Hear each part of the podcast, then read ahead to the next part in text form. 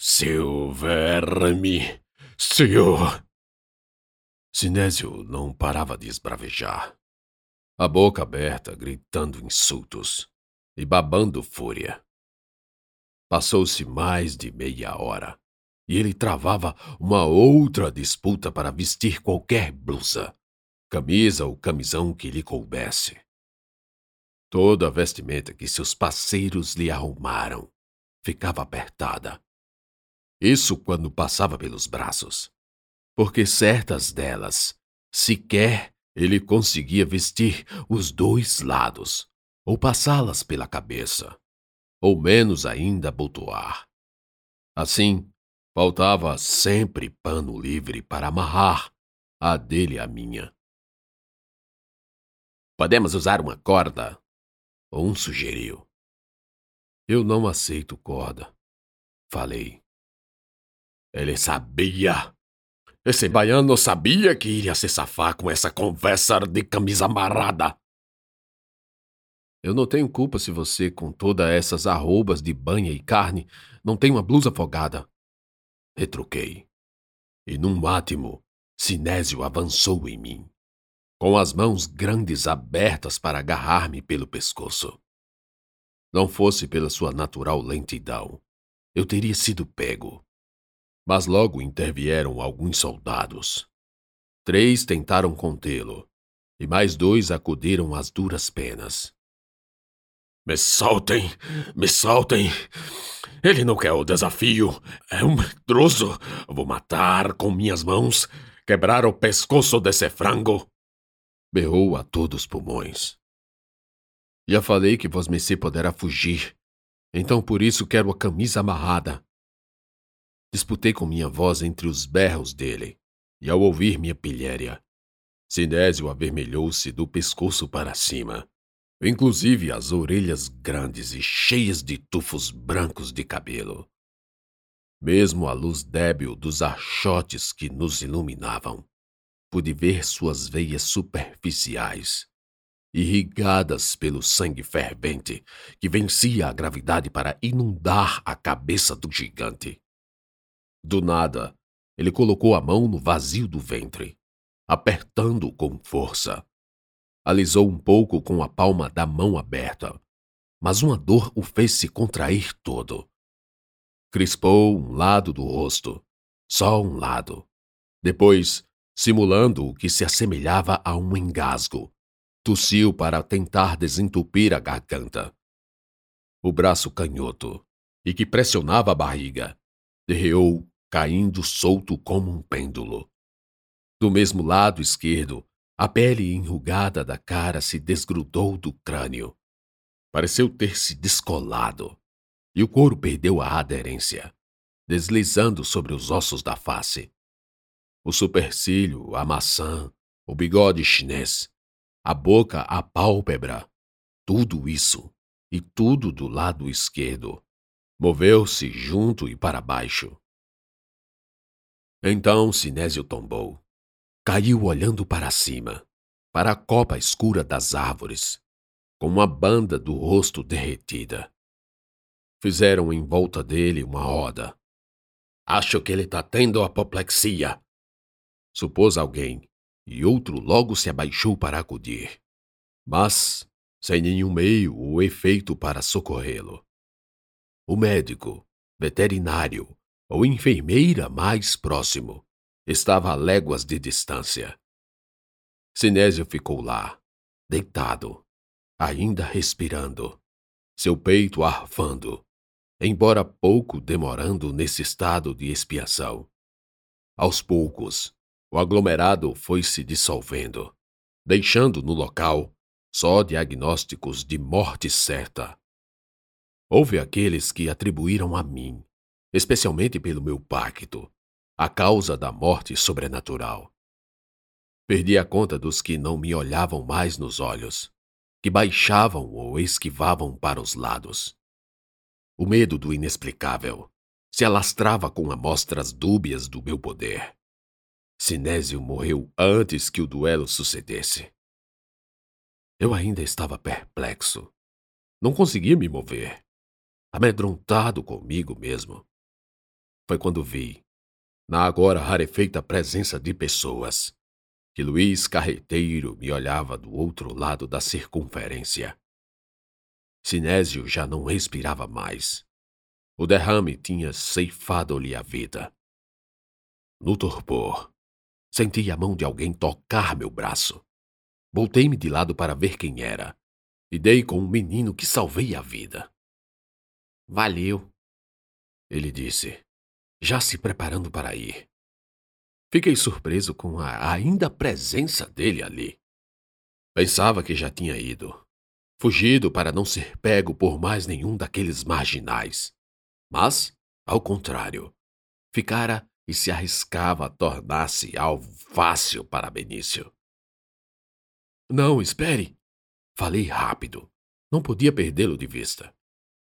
Oxe, que nada! Vou é lavrar.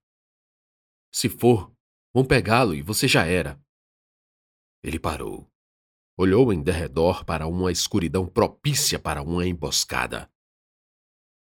Fique comigo, e eu levo você para sua casa amanhã. Ainda completei. Ainda hesitante. Ele deve ter ponderado que fora eu quem interveio em seu favor. Contudo, seus olhos interrogativos buscavam em mim outra coisa que me escapulia. Tá bom. Ele respondeu, e na hora me lembrei de mim quando pequeno. Não pela fisionomia. Esse moleque barrigudinho tinha olhos pequenos, finos e puxados. Mas não era em nada parecido com indígenas. Calçava uma alpercata rota, uma blusa de botão sem nenhum botão, os dedos eram só grude e crostas nas dobras. Cabelos pretos, curtos, mal cortados, com caminhos de rato e falhas por ele tudo. Como é seu nome? Perguntei a ele quando estávamos todos reunidos no fogão. João. Você é pequeno, mas é brabo virado no preá. Sugeri ver nele a qualidade de bravura para mantê-lo como amigo. Eu boto é para lascar, disse ele rindo, e Ana soltou uma risada. Daí ele refalou. Tá rindo de quê? Você quase morreu, Bacurau. Todos começaram a rir. Bacurau é seu chibio, sua. Sim, João. Mas você mora onde? Interrompi antes que eles dois trocassem mais insultos impertinentes. Passei-lhe no espeto um naco de carne, e a boca do menino ocupou-se em mastigar enquanto outros falavam. Moro em Palmeira do Piauí, respondeu borrifando farofa. E onde fica isso? Perto de Bom Jesus. Dá bem uns quatro dias de lá pra cá, pé. E tá fazendo o que por aqui, Tão longe de casa? É, viajando. Vim com meu amigo, de carroça de burra. Aí cruzamos com os soldados e fomos roubados. Levaram carroça e burro.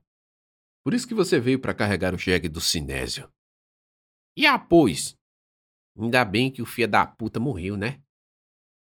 Morreu. Mas os amigos dele querem pegar você. Falei e me toquei em outra coisa. Sim, e cadê o seu amigo? O Anastácio? Esse é o nome dele? É. Pois, aonde ele se meteu? Deve de ter carregado outra burra e foi embora. Oxe, foi nada. E após? Ele respondeu e explicou que a estratégia dos dois amigos era essa. Enquanto João fingia se ocupar furtando um jegue, Anastácio levaria outro, totalmente desprotegido. Ele só não contava que os soldados iriam levar tão a sério, a ponto de quererem matá-lo. Eu já gostava do menino. Então perguntei-lhe a idade. E pela resposta, duvido muito que ele soubesse que tinha realmente oito. Você pode ser brabo, mas ainda é pequeno, não vá por aí sem algum de nós. Entendeu? E tu é o quê, hein? Ele me perguntou curioso. Eu sou o chefe. Respondi sorrindo. João riu também. E não só ele. Barbosa, que se deitava mais atrás, igualmente estava rindo. Ao captar o riso do demônio, fiquei sério de imediato. Lembrei instantaneamente de Piaba. Além disso, vi nos dentes de Barbosa a satisfação com minha autodenominação de chefe. Uma lembrança trouxe-me outra. Qual seja a do pedido que pretendi fazer a ele. Uma encomenda de morte. Um assassinato por empreitada. Do meu matador de aluguel. Arrepiei-me com a ideia, como se ela fosse nova, inédita. Pus tanta força no desejo de ver o fim de Sinésio, que a fortuna, sem demora, me deu de presente. A conversa com o menino ocupou minhas ideias, e desde o ocorrido não refletira sobre a causa do derrame. Bem, morreu por conta de um problema circulatório, com consequência conhecida, embora de causa ignorada senão por médicos que eventualmente viessem a diagnosticar, o que jamais ocorreu. Mas para nós, e talvez eu me inclua, a causa poderia ser mais que uma artéria entupida. Ataques cardíacos, derrames e outras moléstias silenciosas enterravam seus súditos aos rolos, mas aquela em específico, daquela forma, quando tudo levava a crer que um duelo com o Sinésio seria o fim do túnel de minha vida. Esta morte inconveniente. Ah, não. Isso não era coisa da natureza. Poderes sobrenaturais. Seria eu realmente um pactário, como diziam? E se Deus me abandonar à própria sorte? E esta se servia de um expediente no cartório do diabo, para registrar em livro de notas públicas cada uma das vezes que eu havia sido salvo. Tive medo. Foi então que a recordação do sonho, a experiência pós-morte, a anunciação à tarde do rio Tocantins, o relapso de memória saltou sobre mim como uma onça faminta, num esturro de fera felina. No sonho, via-me eu frente a outra besta, o hipopótamo, que se transmutou no menino, no escolar, cópia minha menor, e que fez comigo um acordo me garantindo que eu não morreria de morte matada, desde que não tivesse medo nunca. Tolice. Bobagem. Não era verdade. Não era possível que fosse. Foi só um sonho porque eu me afoguei no rio e fui salvo por Baro. Você acordou porque me pediu para lhe salvar. Não lembra? Acordei com um sobressalto, apavorado com um pesadelo. Sonhei isso porque fiquei remoendo antes de dormir. Pensei numa justificativa plausível. Ainda estava tudo escuro. João dormia ao meu lado, e eu, por minha vez, deitava ao lado de Ana. João, acorda! Cutuquei-o. Vamos! Assim, levantei-me para levar o menino até a vila mais próxima. Combinei com o grupo que iria sozinho. A princípio, nenhum concordou, com exceção de Barbosa, que ficou só calado. Sugeri que estaria seguro. Pelo menos deixei transparecer confiança pois pouco depois pedi a Baro para que varresse o território, para me dar cobertura. Temia, e razões não me faltavam, que alguém nos seguisse e nos emboscasse. João montou na garupa de um cavalo que servia como minha montaria. Barbosa veio ter comigo, trazendo informações sobre a articulação da coluna para aquele dia. Ao que parece, o ataque a Uruçuí vai se dar ao entardecer, quando o grosso atravessar o rio. e marchar para Benedito Leite. Ele falou, e não me escapou o fato de que não havia tanto tempo. Eu era seu subordinado. Agradeci e fui. Deu tempo me despedir de Ana, com um aceno de cabeça. Ela me mirava com o mesmo olhar de sempre, sereno e livre do medo. Vou deixar vós mercê perto da cidade, e de lá se vire. Falei para João, que soltou uma interjeição de concordância. O sol ia se despontando nas serras ao leste. Eu começava a se distanciar do acampamento. Não andava pela estrada nem corria pelas margens do rio. A certa distância, orientava-se pela direção nascente. Devo confessar que estava com medo. Como sempre, o medo era uma constante em mim, apesar de guiar minhas ações contra ele, controlando-o. O medo é bom, faz você ficar atento, perceber as ameaças. Era o diálogo mental que me seguia. Ou seja, sentir-se temeroso era natural. Só precisava enfrentar o desafio. Eu poderia ser pego tanto por traidores quanto por soldados legalistas que defendiam Piauí. Poderia morrer como diversas vezes quase morri. Mas o que me movia a ponto de arriscar? Curiosidade comprovar a premissa de que uma força invisível me protegia? Não sei dizer. E sempre que, ainda hoje, faço essa pergunta, não sei a resposta. O suor começou a escorrer pelas têmporas. A brisa fraca da manhã não ajudava a refrescar. Notei que queria tremer, mesmo envolto de quentura. Eram ligeiros e pequenos tremores Segurei a rédea com força, com tanta força que ouvi o rangido do couro. E por falar em couro, me esforcei ao máximo para parecer um vaqueiro, de gibão, chapéu e tudo. Aliás, Ana contribuiu com suas peças de roupas, que por sinal cabiam bem em mim.